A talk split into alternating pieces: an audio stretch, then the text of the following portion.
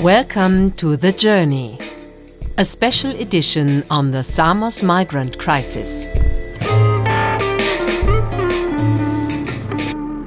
Find us at thejourneystories.com. People are waiting every morning. We open at 9 and at uh, 8.30 they already start to come here and wait. The tents are wet from the inside. Uh, so this is basically the only place where they can go to have a dry place, comfortable place and drink some tea. Yeah.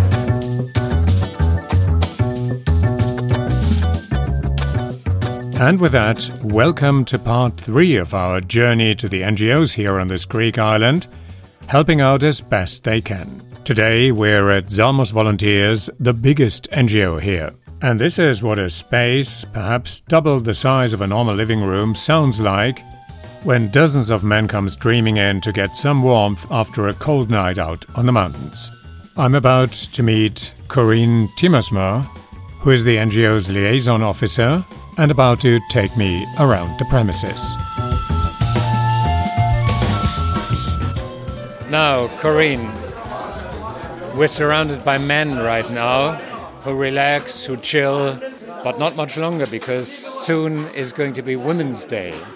Yes, every Saturday we at 11 o'clock we close the space for men, so women have the whole space for their own, can do activities. We're doing dancing, makeup, things like this. We want to create a space where they can also take off their headscarves and feel completely comfortable. Uh, so this is what we do every Saturday. And during the week, we use the basement as well for all women activities, classes, uh, just for women. Yeah. But during the week, it more or less looks like this. Lots of people here all the time, which makes sense because the living conditions in the camp are subhuman. Yes, people are waiting every morning. We open at 9 and at uh, 8.30 they already start to come here and wait because they wake up early. Now the last few days it has been raining a lot and people have the tents are wet from the inside. So this is basically the only place where they can go to have a dry place, comfortable place and drink some tea. Yeah. So what is it that Samos Volunteers offers for these people day in, day out, week in, week out? What we offer is a place where people can just relax and chill. We have a community center where we just offer tea, another drink. They can play games, they can talk with each other, charge their phone, which is really important for them as well. And we have informal education, so we have classes through the whole day for adults. And there are a lot of men here because this is the only community center where men above 23 can go in so this is why it's always packed with a lot of men. With a lot of men, with a lot of noise. Yes. Do people bring the stress that they feel in the camp along with them? How do you manage that? Mm, they sometimes do. Like sometimes there are some tensions, but we have some rules, some ground rules, like respect each other, and this is what we also spread. Like we're always here, our volunteers, to talk with the people, to create a chill environment. So 99% of the time it's okay. Like it's really nice. People just want to chill as well. Like there's already enough tension in the camp. So it's nice to be outside and have a nice space. Yeah. Talking about outside, perhaps we just step out. Yes. This being mid-November, the winter is coming.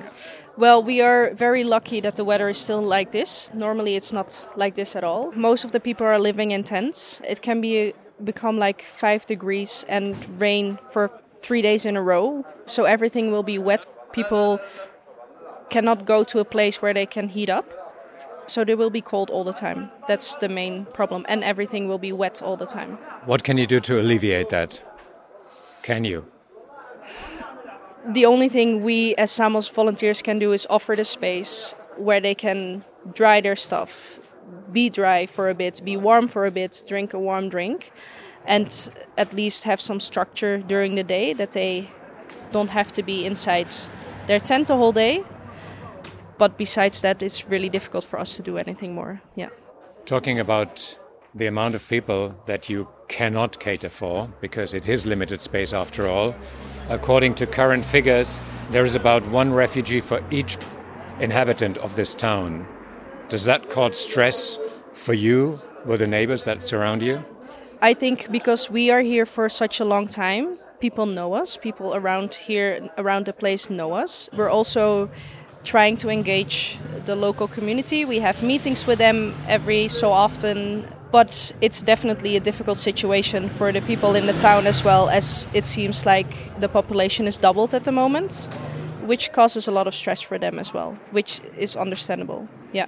The population has doubled, but the resources available for everyone haven't. So you heavily rely on donations to be able to cope with that? Yes, there are other organizations who distribute things and they are very dependent on donations.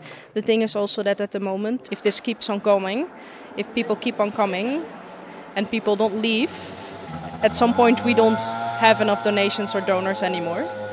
Being based in Samos for such a long time, you are aware of um, the new government's plans to push 10,000 refugees back to where they came from until the end of the year transferred about 20,000 to the mainland and create new camps on this island. Do you trust these plans? It's really difficult to say. They keep on mentioning it, so it seems very serious. The only thing what we can do now is wait for it.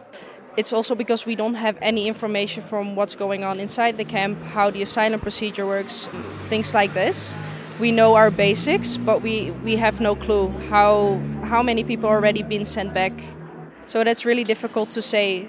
From getting to know these people, yeah. talking to them, being in touch with them, do you think that when and if they should be sent back, do you think that they will make any effort they can to re enter Europe? I think some of them definitely will, yes. As they see that this is the only safe place for them to be in Europe where they can start build their the rest of their lives basically. Back to Samos volunteers let's concentrate on the second half of your name that is volunteers. Who are the volunteers helping you out? Where do they come from? What drives them? We have about 25 external volunteers coming from all over the world. At the moment, we have someone from Chile. We have a lot of people from the US, but also from different European countries. And we also have community volunteers, the people who are living in the camp coming in to help out and want to build this community as well. I think what a lot of people drives is that the situation is here is so bad and no one wants to ever be in a situation like this and it's just showing humanity like helping out each other as human beings. We were talking about the oncoming winter temperatures falling rain coming situation deteriorating. Are you in lack of volunteers during winter time it's always difficult to find people in wintertime. It's easy to find people in summertime, but it's really hard to find people in wintertime, even though it's so necessary. So, yes, we're still trying to find people for January, February, definitely, yeah. So, actually, we can put out the call for people to come and join you if everyone hears this and feels compelled to do so. Definitely. We always need extra hands, we always need extra skills. Yeah, definitely. Talking about skills, what should these people bring with them to be good volunteers for you? I think a lot of it is just plain humanity and being here and understand the situation. Besides that, we try to do different workshops with people with different skills. At the moment, we have some art classes, music classes. So basically, anything you can bring, and we will try to find a way to make it work.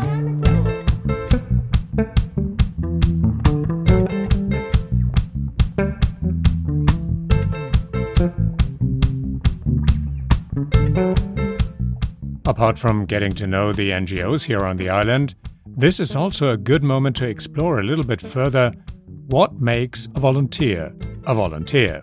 What is it that makes one want to help out under these circumstances, and what happens to you once you do it? In part one of our special edition, I introduced you to the Flying Seagull project, based right across the main entrance from the refugee camp.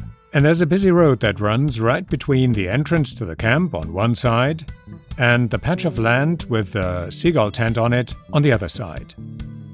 There's a tiny grass strip dividing that road, and it's right there that I meet Marta Verdet from France, who is one of the Samos volunteers here. And what she does right now is taking care of the many children running back and forth between the camp and the tent in order not to get run over on the road.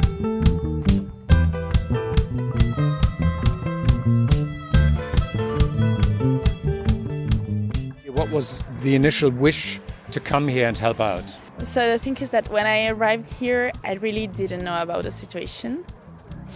That was the real situation here. I was more expecting something like to help people, but I didn't imagine all that. Like 6,000 people here when they're expected to be 600. Was that something that overwhelmed you? Yes, in reality, yes. That's why I decided to say more, is because I was expecting just to come here and help some months, and just because I really wanted to give my time for other people, knowing that they needed it. But I really wasn't expecting to find out that that was the situation, and that's why also I decided to say exactly more because yeah, the situation is crazy. yeah. I mean, you can't help 6,000 people. You cannot even help 600. You cannot even help 60, but you can perhaps help one person at a time. Is that the way you work? Yes, the thing is that even if, like, what they told us also is that we cannot change the situation and that we are really aware about it. But um, the thing is that even a little thing can change a person, their day, and also like the, just the fact to know that there's people who care about them also and that they're not really on their own here that means a lot and it's especially for example when we work in a Alpha Center that we're really just giving tea for to people or giving information there's people they're really grateful. They're just always saying thank you thank you so much. And it's really little things but exactly it can change a lot for them to have the attention and to have the information from someone because it can happen really like it happened to me to see people just going around asking for a car to go to the hospital and people just saying no um, I won't help you, I don't have the number for the hospital, or things like that. Hello. and while exactly to have someone who can help them also just to call a taxi to go to the hospital that's very important you know under the given circumstances it's a kind of emotional up and down roller coaster ride yeah. so if you just think of like your last work day what was the most challenging moment of that day and what was the most beautiful moment of that day yeah, that's really hard feeling because exactly the emotion changed a lot in the sense that really I have times where I'm so happy and I would love to stay also all my life here just to help those people. And then moments where it's so hard that it can be exactly really like yeah that I cannot stand so much but that of course I want to say more. But for example I can think about Yes, the kids, for example, it's really hard. I love kids. I ask it to be more time with kids when I can, as for the kids' activities. It's really nice to see them playing and just learning. We do also some learning activities. But when you see kids that are seven years old, that can be maybe a little bit more violent or just like they don't talk too much because of the context here and the violence they see around in their country or here because exactly like that's really not a situation for a kid. So you can be really happy to see them and then really sad at the same time. Or the car for example it's really dangerous this street is really dangerous for the kids because exactly they don't have someone who just tell them what to do exactly and then I'm a teacher also in French for French class.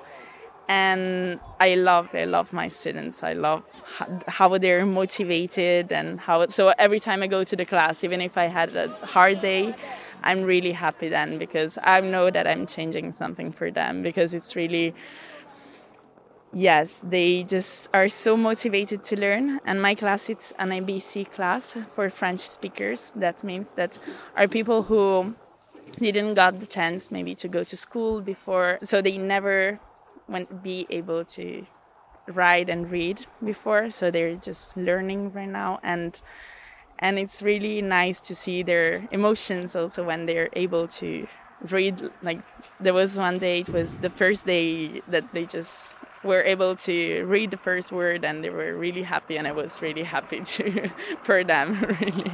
And also there's English classes. We have a lot of volunteers that are community volunteers, but they're working with us, uh, volunteering with us at the same time.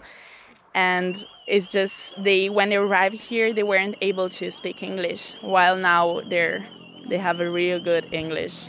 And so I think it's important for everyone, even if we don't know what's the future for them, but it's really important to learn a language and be able to do that. you have no idea what your future is going to be like, but you will eventually return to France. Uh, what are you taking away with you from here and back home?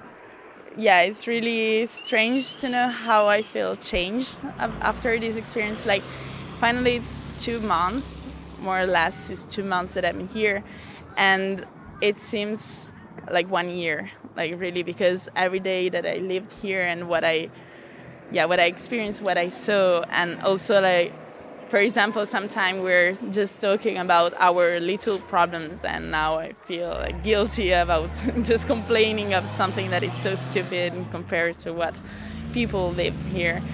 And like i feel that now for what i lived i have to talk about that with all the people and all my friends and to just exactly to tell the story. And i think i teach them some things maybe the french and things like that but i learn from them a lot also and that's really important can i ask you how old you are Yes, I'm 23 years old. You're 23. Just now made it on October, so I so was you, here. you celebrated your birthday here. Yeah.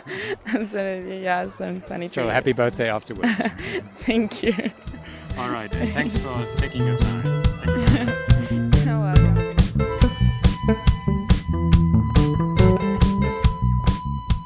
So, this is Samos Volunteers I presented today. And if you feel compelled to help out, then do apply. You'll find all the necessary information in this episode's show notes. This was number three of our six part series. The music that accompanied this episode is the 128 Tiger Swing Groove by Javolenus, Breath Deep, Breath Clear by Siobhan D, plus Blue Flames by Kara Square. Talk soon.